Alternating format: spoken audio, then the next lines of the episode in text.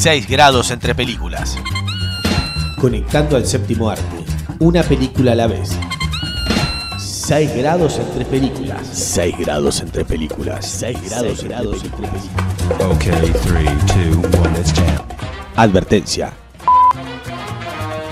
El programa que van a escuchar es un experimento radiofónico. Las conductoras no saben de lo que van a hablar. Deberán improvisar sobre la marcha y unir películas sin previa planificación basándose en las reglas de los 6 grados de separación. No sabemos qué resultará ni quién se ofenderá, pero imaginamos que va a ser bastante entretenido. 6 grados entre películas. 6 grados entre películas, conectando al séptimo arte una película a la vez.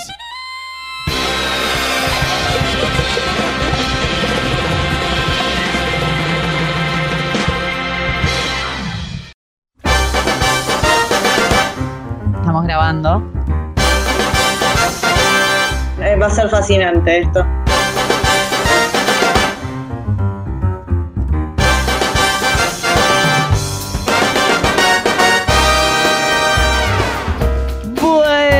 Buenas, buenas, buenas, buenas. No me acuerdo cómo empezaban los episodios. Hola, ¿qué tal? Y bienvenidos a un nuevo episodio de esto que hemos dado en llamar 6 grados entre películas. El único juego, experimento, podcast, eh, programa de radio, lo que quieran, en el que corroboramos que entre cualquiera dos películas existen 6 grados de separación. Sí, sí, sí, a veces son menos, pero a nosotros nos gusta que sean 6 porque la regla dice 6 grados de separación entre todos y Kevin Bacon. Eh, no me voy a enredar más porque conmigo está la señorita Laura Valle. ¿Cómo le va? Muy bien, me encanta eh, que estés tan descontracturada, ah, descontracturada no, pero que estés muy relajada y que digas, no me acuerdo cómo empiezo. Y empezar así nomás, me parece bárbaro, hay que sacarse el cassette. Empecemos de forma diferente, me encantó, me encantó. Pero viste que, que a la gente, por lo menos a mí, a mí me, me da tranquilidad que los programas empiecen siempre igual. Me- como que empezamos con algo que conozco, después puede pasar cualquier cosa, pero me da como cierta tranquilidad, entonces necesito como hacerlo o es algo que aprendí en Ether, la verdad no sé. Eh, pero Ay, necesito que siempre empiece igual eh, los episodios de este podcast. ¿Quién dirá eso de tu infancia, Sol? Hablemos de eso. ¿Te parece? ¿Te parece que abramos ese tema? Hagamos terapia ahora. ¿Por qué necesitas esa seguridad? No, mentira, mentira. Pero bueno, puede ser, ¿eh? Puede ser. Pero para Bueno. eso tenemos la parte donde habla yo, no te preocupes. Bueno, no importa, ya está. Eh, esperemos que nuestros oyentes estén dentro de todo adecuados. Uy, ¿qué pasó? ¿Qué pasó? ¿Qué pasó? No sé qué fue Uy, ¿qué fue ese ruido. ¿Vos lo sentiste? No, Laura Valle. Ay, por favor, estoy escuchando voces. O me están interceptando los alienígenas. En cualquier Ay. momento me secuestran. Qué miedo, Laura Valle. Avísame cualquier cosa que llamo a la policía. Escuché ¿eh? como, escuché como un tururú, tururú, de la mierda. Oh. Bueno, cosa de locos, no importa, sigamos. Bueno, esperemos que nos estén escuchando, que hayamos vencido al señor Spotify que, que nos censuraba las voces y nos arruinaba los episodios. Esperemos que este lo estén escuchando. Yo creo que en el episodio anterior ya le ganamos la batalla a Spotify, así que ahora deberían estar escuchándonos correctamente. En tu cara, Spotify, no nos vas a poder ganar, maldita sea, corporaciones del infierno. Bueno, no, no, que, que eventualmente queremos que nos patrocinen. Bueno, si bueno, está a nadie. Spotify. Eh, en este episodio, el número 34, sí, vamos, 34 episodios, nos desafiamos a conectar las películas.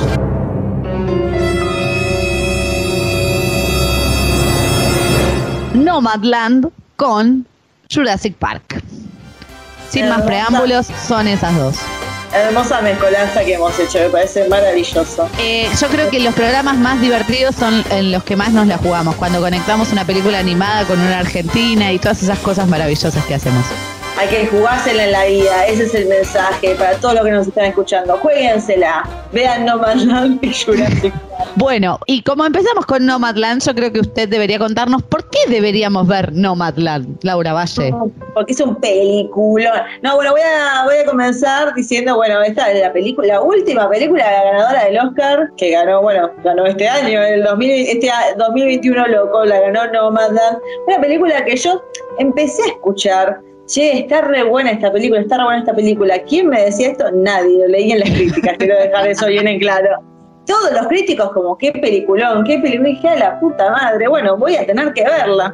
Además, Chloe Zhao, esta, esta directora, que era, esta es su tercer película, venía de hacer The Rider, otra que me debo verla, y había una crítica que siempre decía, qué buena directora que es. Y dije, me la tengo que jugar y tengo que ver eh, eh, como cualquiera. Vos, eh, si sos, te gusta el arte, cuando escuchás de un pintor nuevo, querés investigar para ver de qué es tanta la algarabía.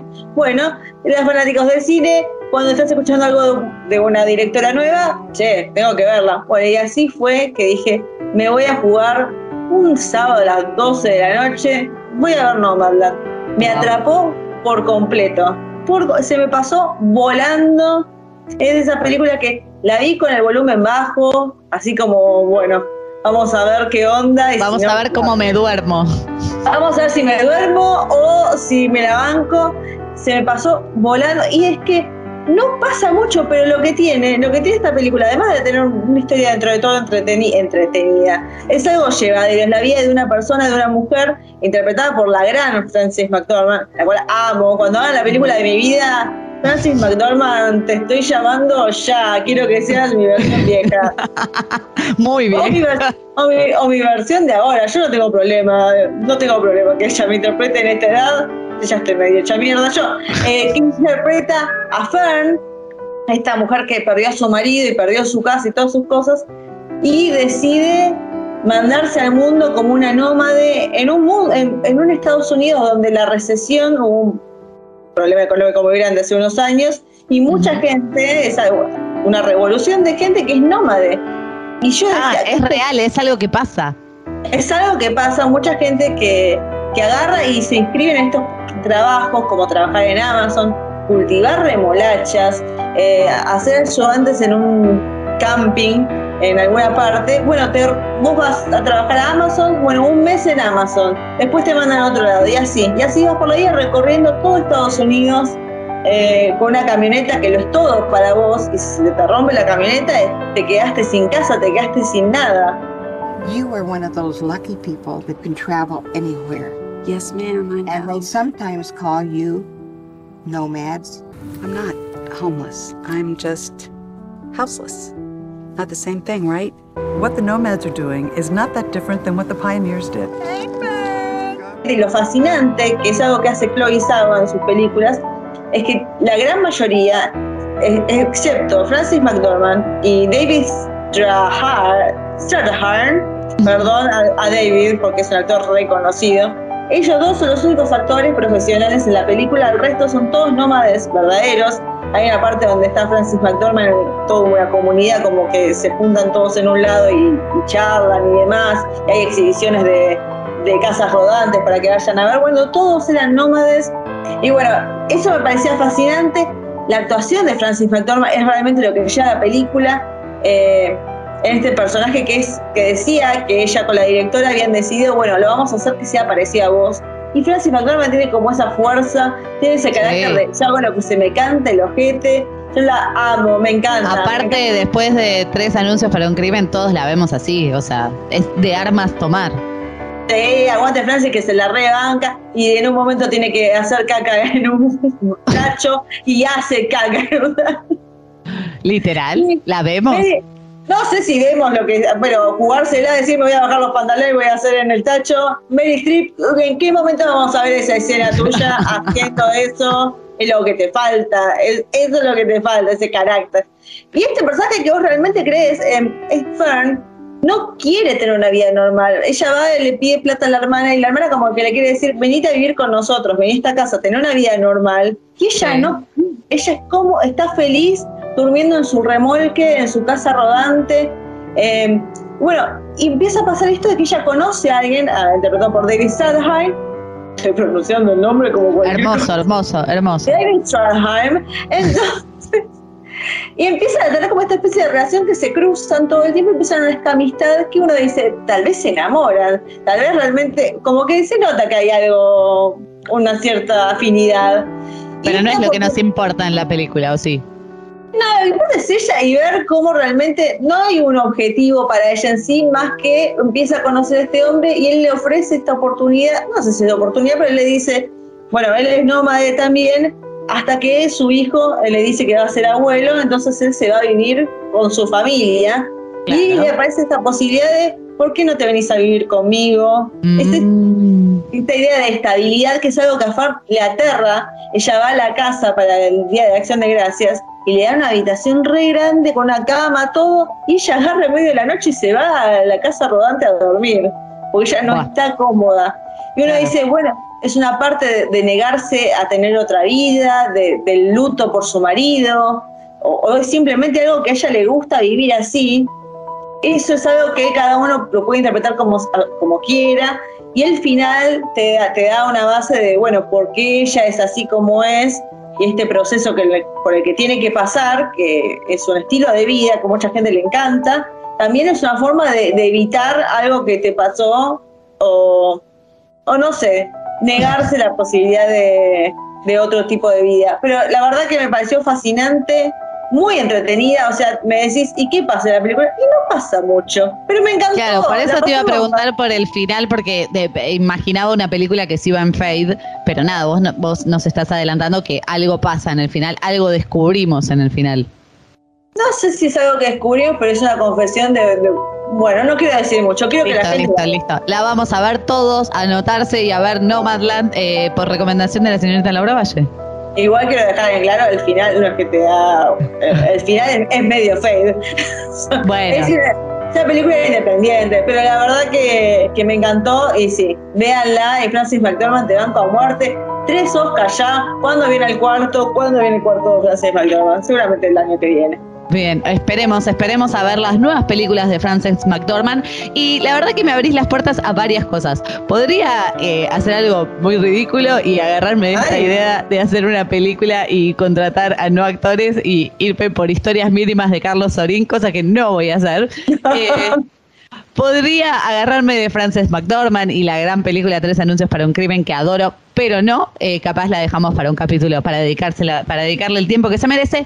Pero Ay. te voy a comentar que estuve escuchando tu otro podcast, Mil un Ah. películas que ver antes de morir, Sí. donde en un capítulo mencionas a la señora Catherine Bigelow, que es la otra mujer, la primera mujer directora en ganar el Oscar a mejor directora. Well, the time has come. Catherine Bigelow! Es correcto, sí, señora. La segunda es esta señora Chloe Zhao. Exacto, sí, sí, muy bien. Entonces fui a revisar la, la filmografía de Catherine Bigelow y me di cuenta de que solo había visto una de sus películas. Eh, la realidad es que no soy fan de las películas de acción. Eh, es cierto lo que vos decís en el podcast que es raro que una mujer dirija una película de acción, pero ella sí que puede. Sí, sí, lo hace muy bien.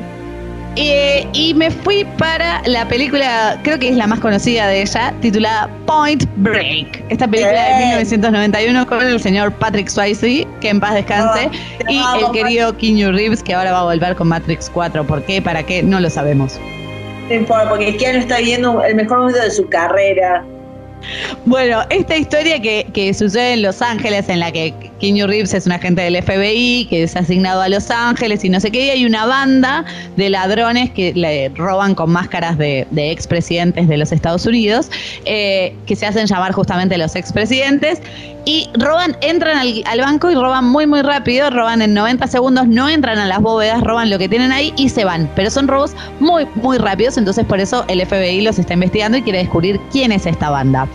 Eh, un policía ya más viejo tiene una sospecha de que eh, esa banda pueden ser los, la- los surfistas, un grupo Sí. de surfistas. Entonces, ¿qué le dicen a Keanu Reeves? Usted váyase, infiltrese, primero aprenda a, a surfear, porque pues, básicamente si no, ¿cómo te vas a infiltrar? Ahí es donde, es donde él conoce a una actriz que yo no la conocía por su nombre, Lori Petty, que es Kit Keller, la querida Kit Keller de un equipo muy especial. Vayan unos episodios más atrás a buscar el episodio en el que hablamos de un equipo muy especial. Sí, Eh, obvio. bueno, obviamente va a producirse una historia de amor con esta instructora de, de surf, pero ahí cuando se empieza a meter en esa banda, él va a conocer a Body. Body, así se llama, que es el señor Patrick Swayze, un señor eh, muy fan de la adrenalina, que le gusta como llegar al límite.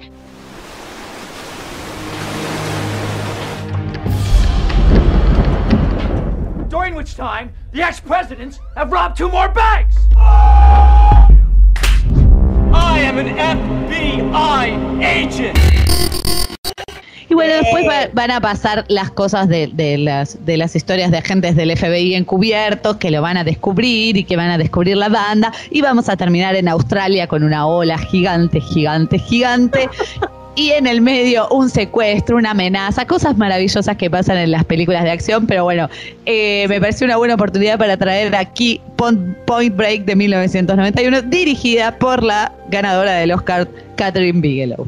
Esta película que es- fue, es de culto prácticamente, va, era de culto y era su mega éxito, va, no sé, que la gente ama Point Break por algún motivo, y están los de, ah, podría ser una conexión con eso, ¿eh? Mm, Uh. Es, todo- es toda su decisión. Está ahora es suyo el micrófono. No, pero sí quiero mencionar que está Anthony Kiddis de Red Hot Chili Peppers, y no sé dónde fue que escuché, como que los Red Hot Chili Peppers están en un montón de películas, y justamente iba a decir, Flia, también que es Sí. otro de los de Red Hot Chili Peppers, está en, ay, en el Gran Lebowski, Sí, que no la en Volver al Futuro.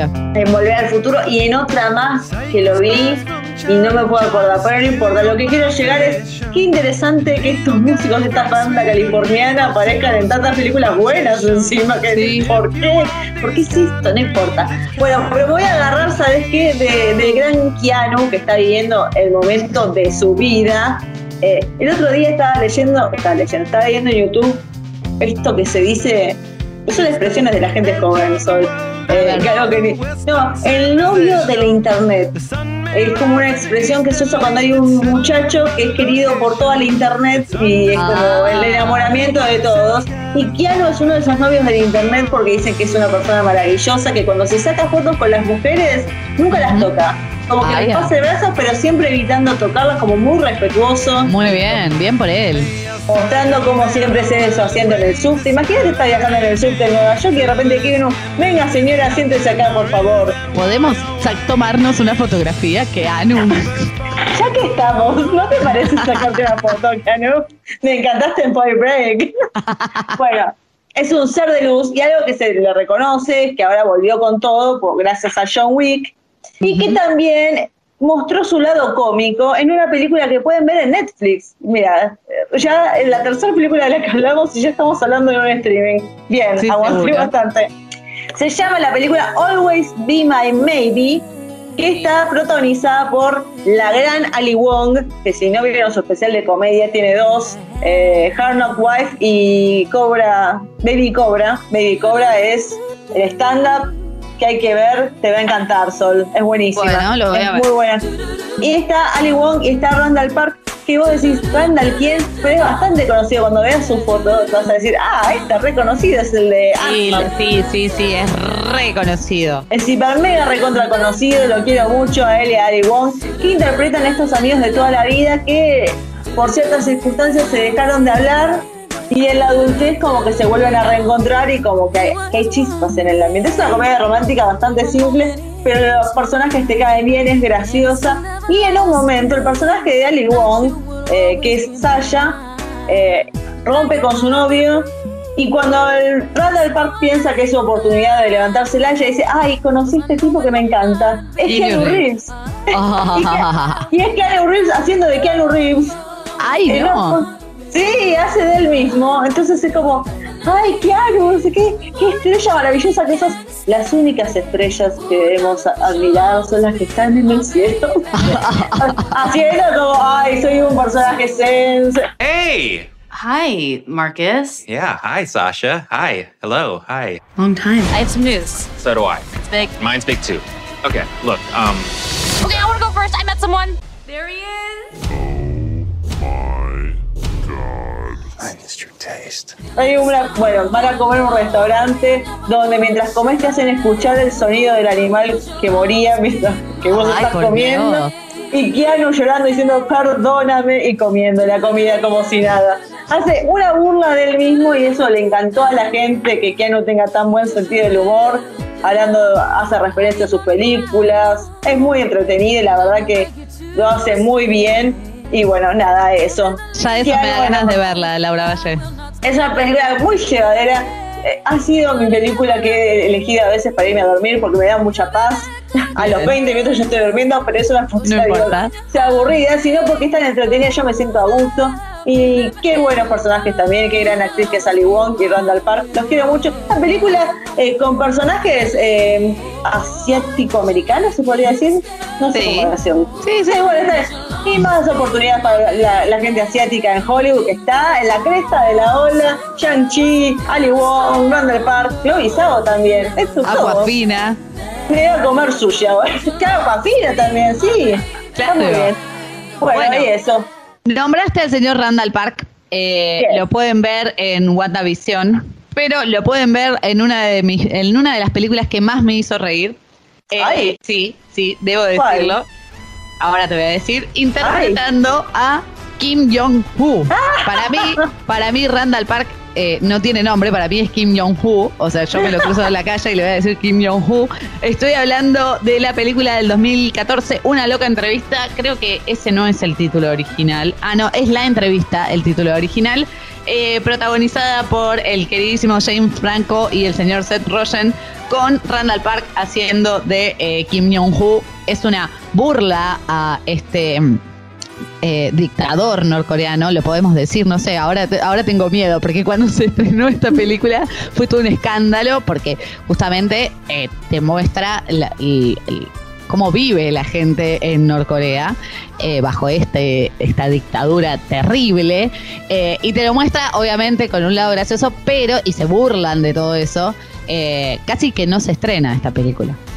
Casi, casi, yo me acuerdo. Así que se decía, no, va a quedar ahí. ¡No! ¿Qué va a Fue todo, fue todo como un escándalo porque es como el tipo con el que no hay que meterse es Kim Jong-un y Randall Park dijo yo voy, yo lo hago, yo, yo, yo me la banco y Seth Rogen y James Franco se, se encargaron de burlarse de este hombre toda la película. Eh, una película en la que James Franco es eh, un periodista, entrevistador que hace entrevistas a, a- a personajes del, del medio, a estrellas de, de Hollywood, no sé qué. En el medio le hace una entrevista a Eminem donde confiesa que es gay y cosas así. Tiene un programa de entrevistas y él es convocado por Kim Jong-un para que le haga la única entrevista que iba a brindar este presidente, entre grandes comillas. Y entonces ellos van a viajar a Corea del Norte a, a filmar esta entrevista y a terminar cantando Baby, you're a firework. like a plastic bag drifting through the wind, wanting to start again.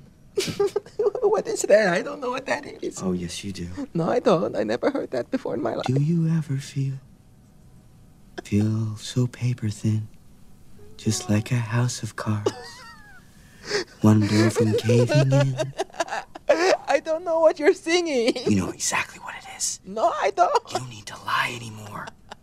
Katy Perry's your favorite. Katie, who? I don't know who you're talking about. You just got to ignite the light and let it shine. Not the chorus, oh, please. The night, like it's the 4th of July. Cause Kimmy, you're a firework. Go and show 'em what you're worth. And make 'em go, oh, oh, oh. As you sail across the sky, I, I. Kimmy, you're a firework. No, I don't mean my father. I am strong.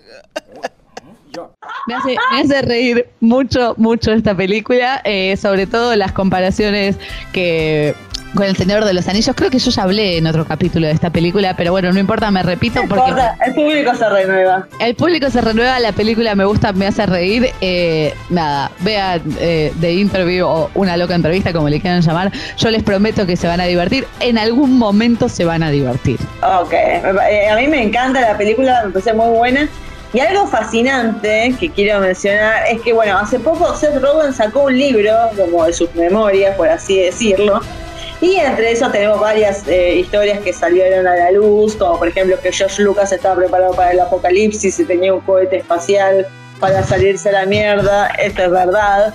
Eh, como por ejemplo que una charla que tuvo con Nicolas Cage para hacer una película y que Nicolas Cage, Nicolas Cage decía, quiero ser jamaiquino en la película. Buah, decían, buah. O cuando, no sé, Tom Cruise eh, quiso ofrecerle eh, ser parte de la cientología y Seth Rogen fue a la casa, hizo pis en una botella antes de llegar a la casa de Tom Cruise. Con varias historias de esta índole.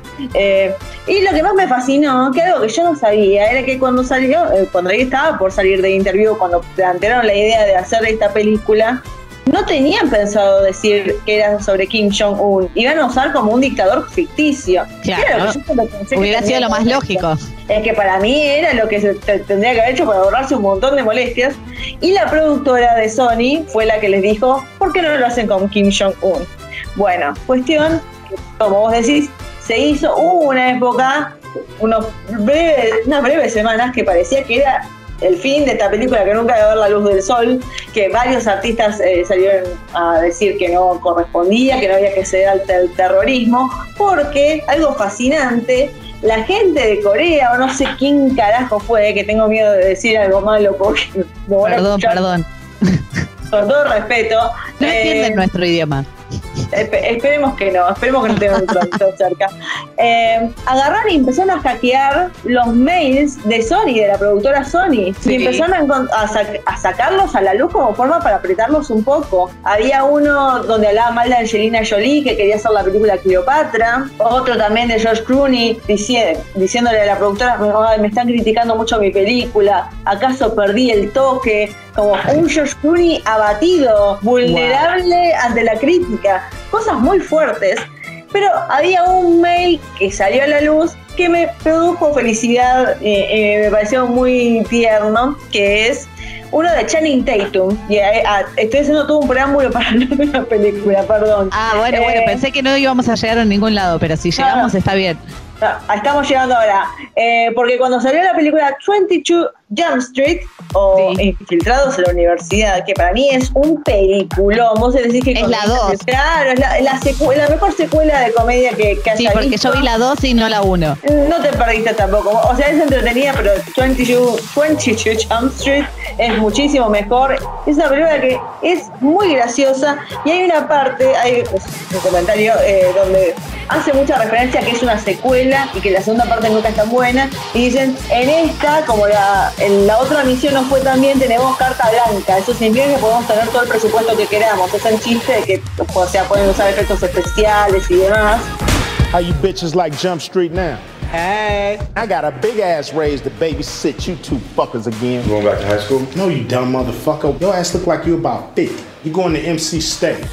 Y cuando salió 22 Jump Street, que mal que estoy pronunciando el 22, ahí me salió un poco. 22. 22 Jump Street. Channing Tatum salió un mail que puso, sí, somos la taquilla, carta blanca, carta blanca. Bueno, eso me causó mucha ternura. Es una película muy graciosa, agarra esta idea que quisieron repetir y nunca lo pudieron lograr, que es agarrar una serie de los 80, que era seria sobre detectives en la secundaria que querían descubrir traficantes y le hace una comedia con Jonah Hill y con Channing Tatum que realmente, o sea, no, no, no dábamos dos pesos cuando empezó a salir esta película y de repente se convirtió en la comedia de su generación, después lo quisieron imitar con, con Baywatch y no salió bien y catapultó la carrera de Phil Lord y Christopher Miller que para los que quieran saber son los mismos que hicieron eh, Spider-Man Into the Spider-Verse los que hicieron también lluvia de hamburguesas, ¿qué más hicieron? Bueno, hicieron un montón de películas, tienen un estilo, ah, la película Lego también, hicieron un montón de películas que tienen un humor muy, no sé si picante, pero es muy simpático y siempre, o sea, si algo que la película tiene es por minuto dos, tres chistes de una y nada, la química también entre los actores es buenísima, así que vean 22 Jump Street cuando yo me salga bien la palabra. Eh, es un peliculón, realmente. Como, me parece que es un buen combo. Ver The Interview y después ver esta película Sí. es como, la van a pasar Sí. bomba. ¿Es Y un buen plan de, de, de sábado de la noche o soy muy señora mayor? Eh, No, no, no, es perfecto. Yo opino lo mismo. Somos personas mayores. de hecho, eh, 22 Jump Street, eh, yo la vi un sábado de la noche. Sí, fue un plan de sábado de la noche. Yo creo que también, ¿eh? Bueno, debo decirle que continuamos en este episodio 34 que comenzó allá lejos con Nomadland, siguió con Point Break, luego con Always Be My Maybe, para continuar con The Interview o una loca entrevista, para seguir con 22 Jump Street, que eh, todos preferiríamos que tenga un nombre más fácil de decir, pero bueno. Y ahora tenemos que llegar a Jurassic Park. Pero creo, creo haber encontrado una conexión. ¡Vamos, Sol! ¡Sí! El tema es el siguiente. En 22 Jump Street está el señor Nick Offerman, ¿sí? Un señor de bigote que si le ven la cara lo conocen.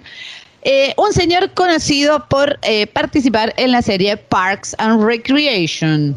Oh, yes. ¿Con quién comparte escenas en Park, Parks and Recreation?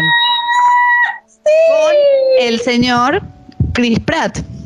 El señor Chris Pratt, ¿qué hizo? No está en Jurassic Park de la que vamos a hablar hoy, pero es el señor que le volvió a dar vida a esta saga de películas de dinosaurios. Muy bien, lo logramos y sin pensarlo. ¿Viste? Bueno, yo mientras hablaba yo estaba pensando, Laura. Bueno, pero ¿no? decir que no, no planeamos esto, o sea, salió así. No, obvio.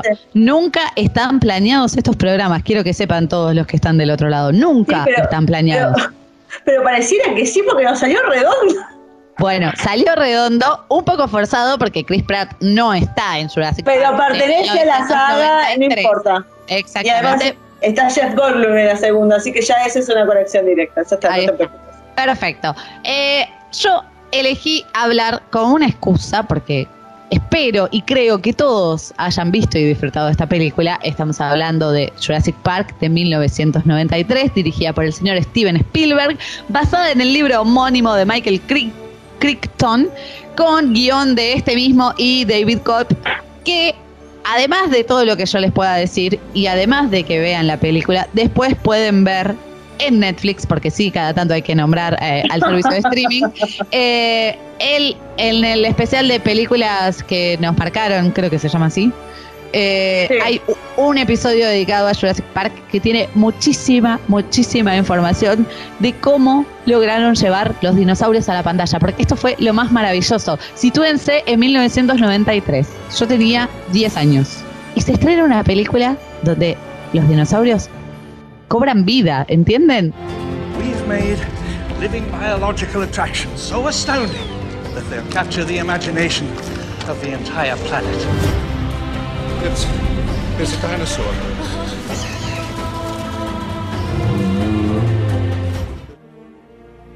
Y aparte tenía toda una teoría que yo me la recreí, esta teoría de que agarramos el ámbar en el que quedó atrapado un mosquito de la prehistoria, con una jeringa y muy cuidadosamente sacamos la sangre de ese mosquito y tenemos el ADN del dinosaurio. Entonces, en un mundo mágico, podemos tomar ese ADN y traer a la vida a los dinosaurios. Eh, es una locura es jugar a ser Dios, es algo que se, se dice al final de la película, no hay que jugar a ser Dios, chicos, porque las consecuencias pueden ser graves.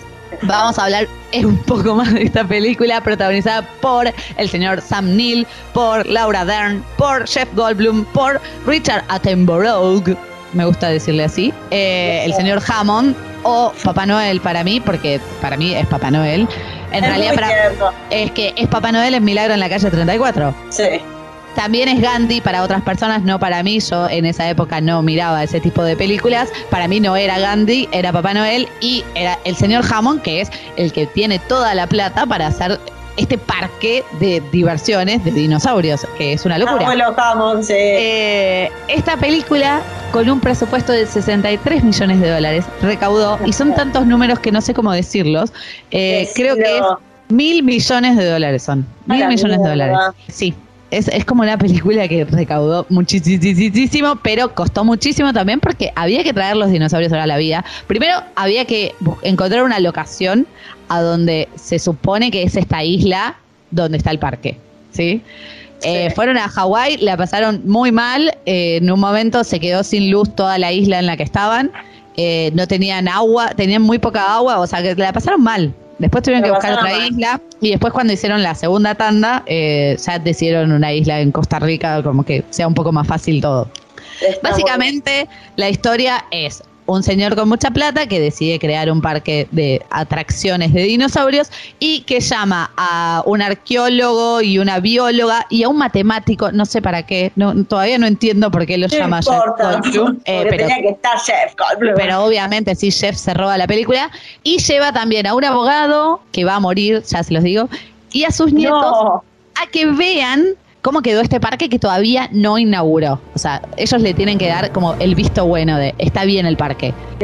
Imagínate para, para un paleontólogo eh, y para una bióloga encontrarse con los dinosaurios vivos. O sea, ellos se la pasaron toda su vida eh, limpiando huesitos y de golpe, ¡pum! Dinosaurios vivos. Es una locura, sus reacciones al- ante el primer dinosaurio son maravillosas. Después cuando vi este especial de Netflix vi que esa primera reacción no es real porque ellos no estaban viendo todavía ningún dinosaurio ahí. No importa, así está que bien. habla bien de ellos como actores. We've made living biological attractions so astounding that they'll capture the imagination of the entire planet. It's, it's a dinosaur. There's no doubt our attractions will drive kids out of their minds. Grandpa! We're gonna make a fortune with this place.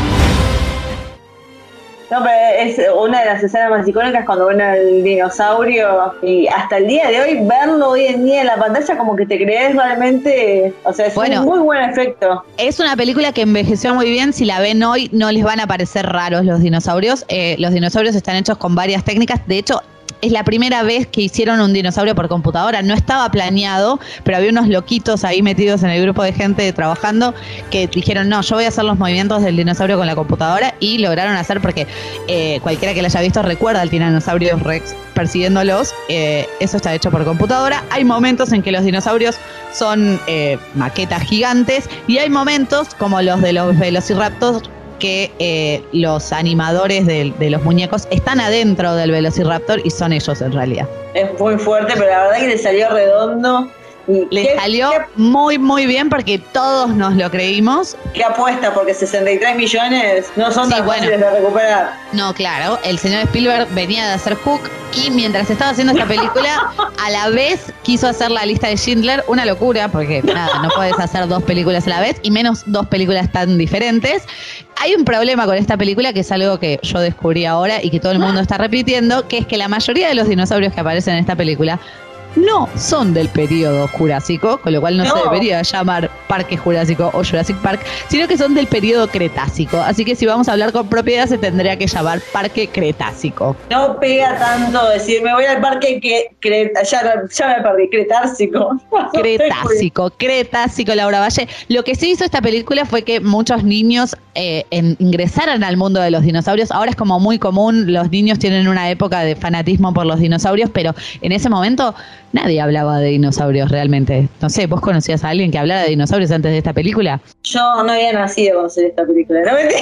Qué mentirosa que sos. No sé de qué habla. La verdad que no me acuerdo, Sol, pero estoy segura de que cuando salió esta película, eh, tipo, lo que todos querían los chicos era tener a un Tyrannosaurus Rex. Y no sé, me imagino que un montón se hicieron paleontólogos después de esta película. Sí, sí, mucha gente puso ¿qué quiere ser cuando sea grande? Paleontólogo. Un par de datos más sobre esta película. A la niñita que hace de la, de la sobrina, de, de la sobrina, perdón, de la nieta del Sí. señor Hammond, que es Sí. Ariana. Ariana Grande, sí. Bueno, la eligieron por su capacidad de gritar. No es que le dijeron, ay, qué buena actriz esta chica. No, por los gritos que pegaba. Y por eso le hacen gritar toda la película. Eh, el papel de Ellie, que finalmente lo interpretó la gran, gran Laura Dern, casi lo interpreta eh, Julianne Moore, que terminó en la 2 de Jurassic. Claro, yo fui a ver la 2 y al cine. Bueno, yo recuerdo haber ido a ver la 1, la 2 también, pero eh, tengo como el recuerdo muy, muy patente de la 1. El señor Harrison Ford iba a ser Alan Grant y sí, daba, daba, Ah, daba, sí, sí. daba el papel. Sí. Esta es la primera película que utilizó un sistema de sonido nuevo que se llama DTS, por eso se escucha también, por eso también envejeció también. O sea, es, es sonido y es imagen, es como está muy bien hecha en todos esos sentidos. El logo, que todos decimos qué buen logo, en realidad eh, lo diseñaron para la novela y bueno, lo levantaron Ah, y lo usaron. Sí. El señor Attenborough o el señor Papá Noel en realidad estaba retirado, su última película había sido Gandhi y él había dicho no voy a hacer más películas, estoy muy mayor. Eh, y Spielberg le dijo, vení, te necesito, necesito que seas el dueño de un parque de dinosaurios. Tenés toda la pinta de Papá Noel, le dijo. Ahí va, tenés que ser como un señor amable que tiene plata y quiso hacer un parque de dinosaurios. Y el último dato que les voy a agregar es que no sabemos cómo, cómo sonaban los dinosaurios y los que hicieron esta película tuvieron que imaginarse cómo vamos a hacer el sonido de un tiranosaurio rex. ¿Cómo te ¿Cómo? imaginas que lo hicieron?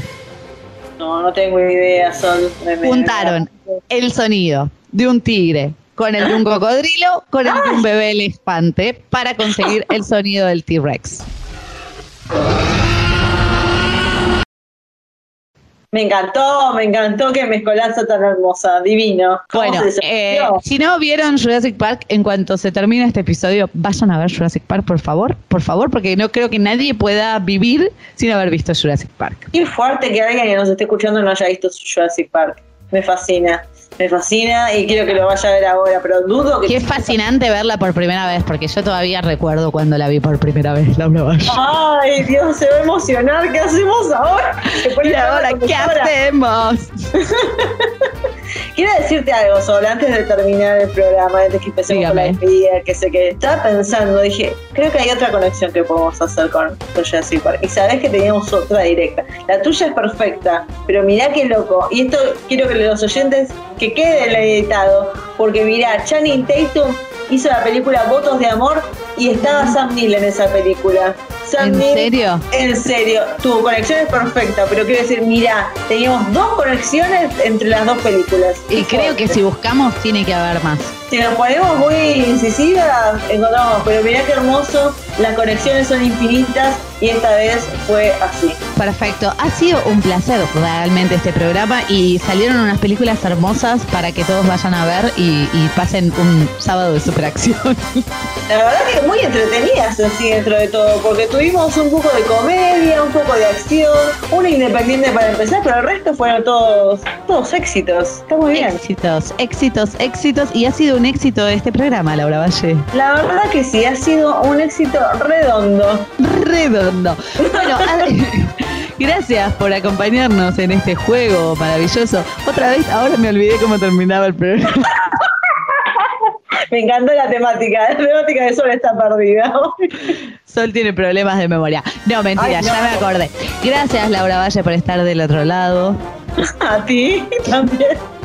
Gracias a todos ustedes por escucharnos. Sepan que entre las películas hay 6 grados de separación, pero entre nosotros hay solo uno. Adiós. Adiós.